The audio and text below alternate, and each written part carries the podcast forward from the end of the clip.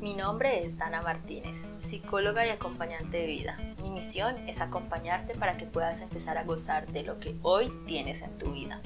En este podcast encontrarás reflexiones, historias y afirmaciones que pueden ser apoyo en tu proceso de crecimiento.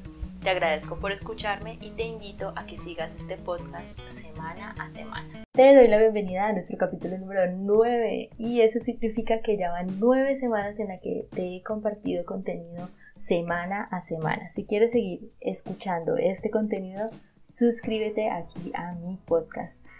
El día de hoy vamos a estar hablando de estas sensaciones. En algún momento yo me sentí perdida, sin sentido, también incapaz de realizar las tareas a las que me estaba enfrentando e incapaz de iniciar algo nuevo. Sí, te estaré contando lo que necesitas saber cuando hay cambios en tu vida. Esto lo podemos resumir en tres temas. Límites, resiliencia y proceso. ¿Cómo así? Bueno, iniciemos con los límites. Es necesario saber que todo en nuestra vida tiene un inicio y un fin. Que todo en nuestra vida tiene límites. Incluso nuestra vida. Nuestra vida tiene un inicio cuando nacemos y tiene un fin cuando morimos. Así son todas las relaciones, así son todas las oportunidades en nuestra vida. Entonces, cuando hay cambios en tu vida es porque estás finalizando unas, una de sus etapas y vas a iniciar otra. Cuando tú inicias una etapa, te trae muchas oportunidades, te trae muchos aprendizajes y te traen nuevos retos. Así que en vez de apegarte a la etapa anterior, bueno, ¿cuál es el reto que sigue?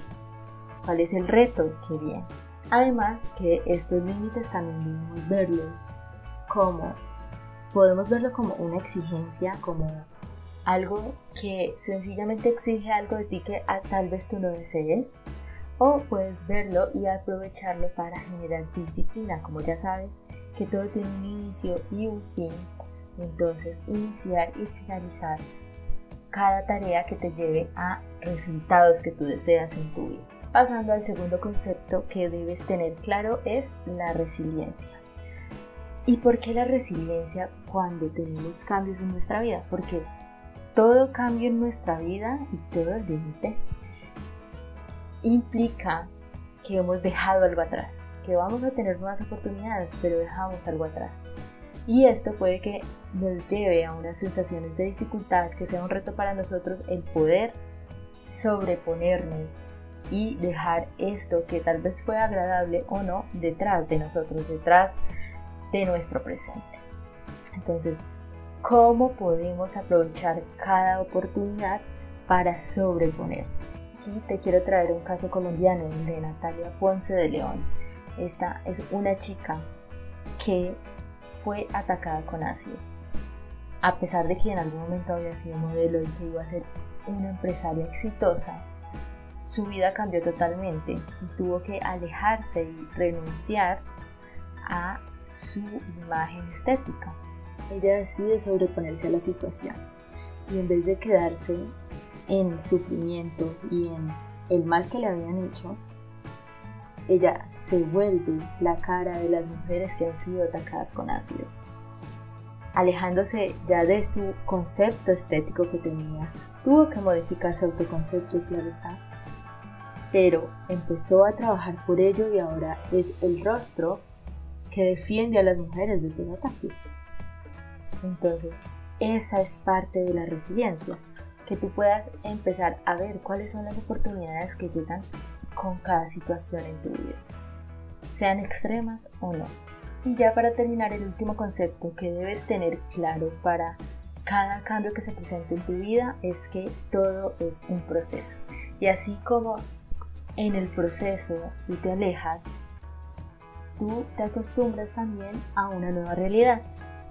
Si no, piensa cuando cambiaste de niño a adolescente, de adolescente adulto, todo se fue acomodando. Tal vez cambiaste de casa y todo se volvió a acomodar.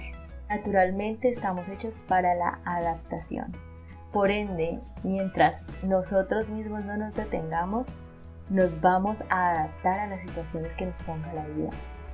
Y aquí te quiero compartir que estos días estaba aprendiendo muchísimo acerca del trastorno de identidades múltiples y existen muchos youtubers que tienen este trastorno y se encargan de divulgar cómo es la vida con este trastorno. Y aunque es complejo, porque es como si tuvieras varias personas dentro de ti, estas personas logran adaptarse y empezar a vivir con ello. ¿sí? Cada quien en su normalidad, pero todos viven un proceso para poder lograrlo. Entonces, ten paciencia con la situación que tienes en este momento y permítete fluir. No te detengas. ¿Cuál lobo vas a alimentar? Recuérdalo.